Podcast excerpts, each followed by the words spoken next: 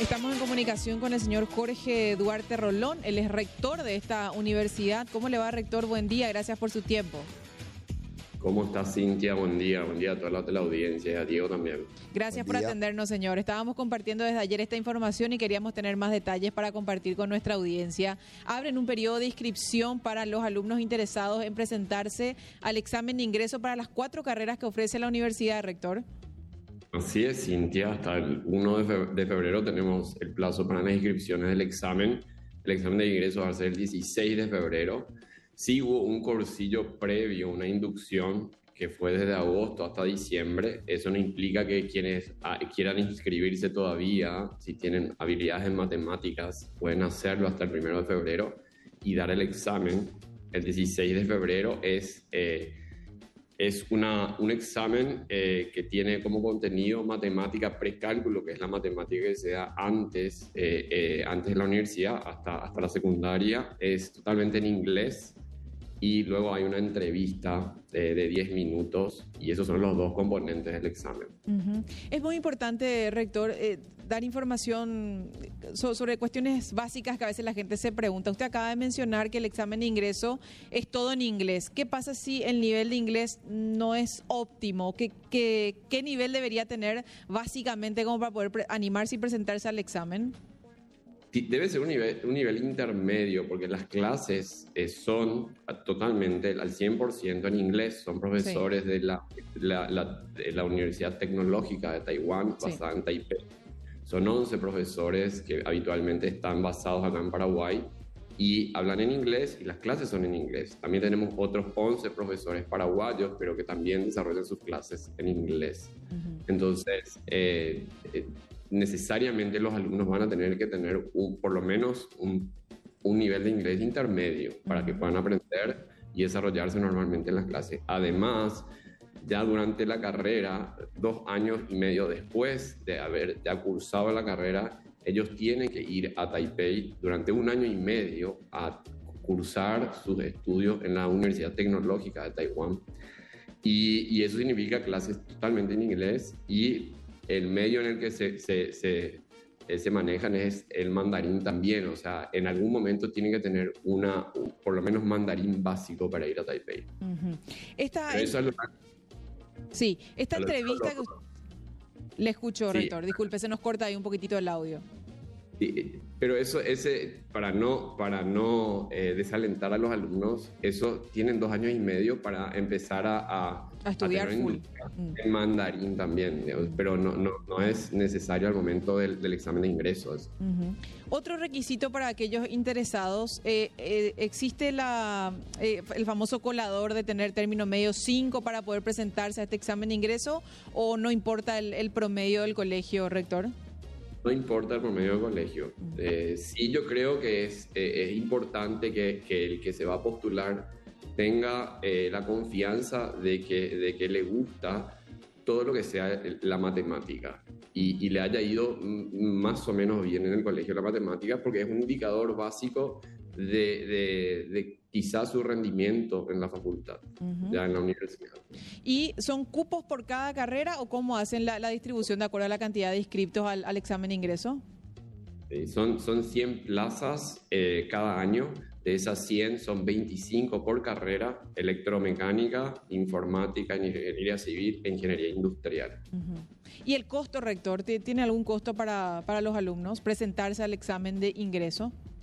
Si es, eh, si es una, una sola vez, eh, está, estamos hablando alrededor de un millón de guaraníes para los que vienen de instituciones privadas. Eh, para los que vienen de instituciones públicas y subvencionadas por la ley del arancel cero, no pagan. Totalmente gratuito. Muy importante la, aclaración también, porque a veces eso desalienta un poco. Aprovechando un poco la, la, oportunidad, rector, quería consultarle en qué condiciones se encuentra el proyecto de construcción de la sede propia.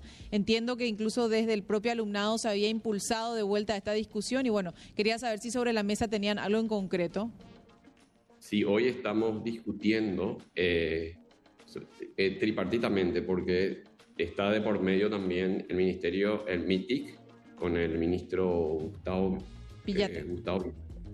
Eh, la gente de la Embajada de Taiwán y eh, la gente de la universidad, nosotros estamos dentro de una mesa técnica que lo que estamos haciendo es estamos identificando el terreno eh, con el Ministerio de Defensa. Hay un terreno que, que parece que estamos eh, llegando a un consenso y el siguiente paso es ponernos de acuerdo en la gobernanza porque el MITIC también tiene un proyecto de distrito digital.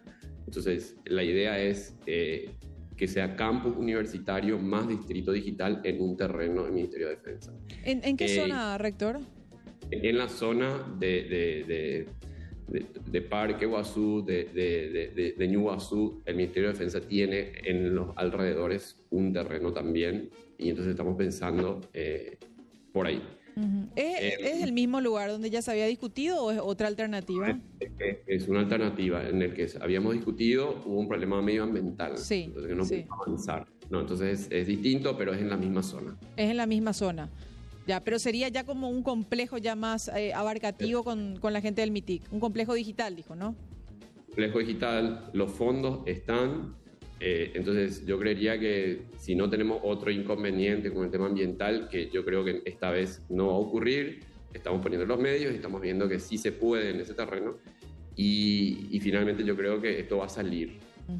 Pero sería el mismo proyecto de construcción que habían hecho los taiwaneses en su momento. Yo recuerdo que particularmente había eh, hecho un trabajo sobre la propuesta de construcción y era, era realmente un, edificio modelo con, con, todas las necesidades que los alumnos requerían y un, y, una, y un proyecto así requiere también, rector.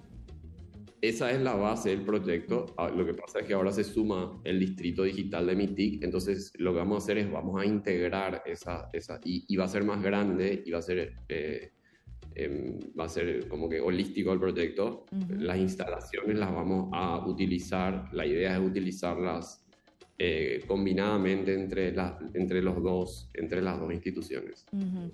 Interesante conocer un poquito más. Vamos a hablar también con la gente del MITIC al respecto. Hoy eh, siguen de forma provisoria en el, en el predio del, de las Fuerzas Armadas allá en Tacumbú.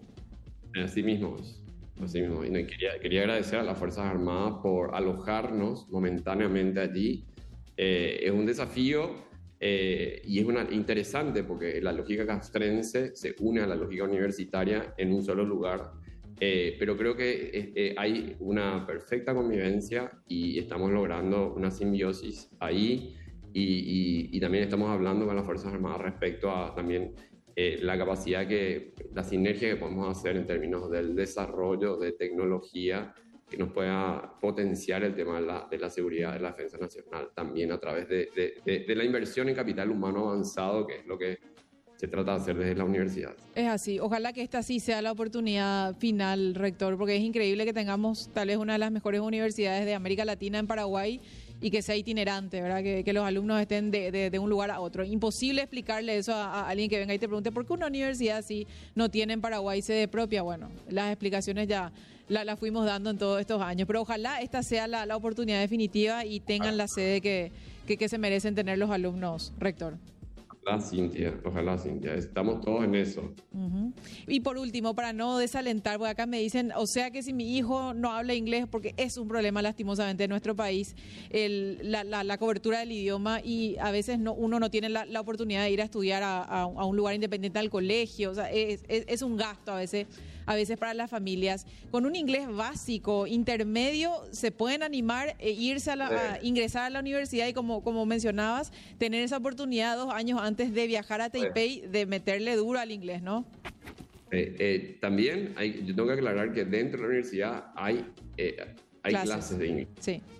Ah, se, se, puede reforzar internamente el inglés.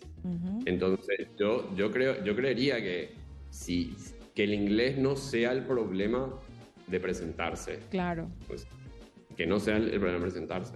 Yo creo que hay que, hay que presentarse. Eh, sí, a mí, o sea, está el tema de la prudencia también. Hay que prepararse para un examen así. O sea, eh, es importante eso. Yo, yo lo que les aconsejaría a quienes eh, que, que, que, llamen al contacto de la universidad para enterarse mejor o, o, a, nuestra, o a nuestra página web que, les, voy a, les voy a, pasar acá, eh, si me dan un segundito. ¿Cómo no, rector? Entonces es www.universidad ufp.edu.pi. Em, también pueden llamar y, y enterarse un poco más eh, como se dice en la facultad, no ir a atropellar, ¿verdad? No, no vale atropellar. Bueno, vamos a compartir toda la información, rector, y bueno, queremos también tener más detalles en una próxima conversación de esto que se plantea con el MITIC de hacer el distrito digital. Ojalá esta sea ya la discusión final. le agradezco su tiempo, rector, muy amable. Que tenga buena jornada. Hasta luego. Hasta, luego. señor. Estaba en línea con nosotros el rector de la Universidad Politécnica Taiwán, Paraguay, el señor Jorge Duarte Rolón.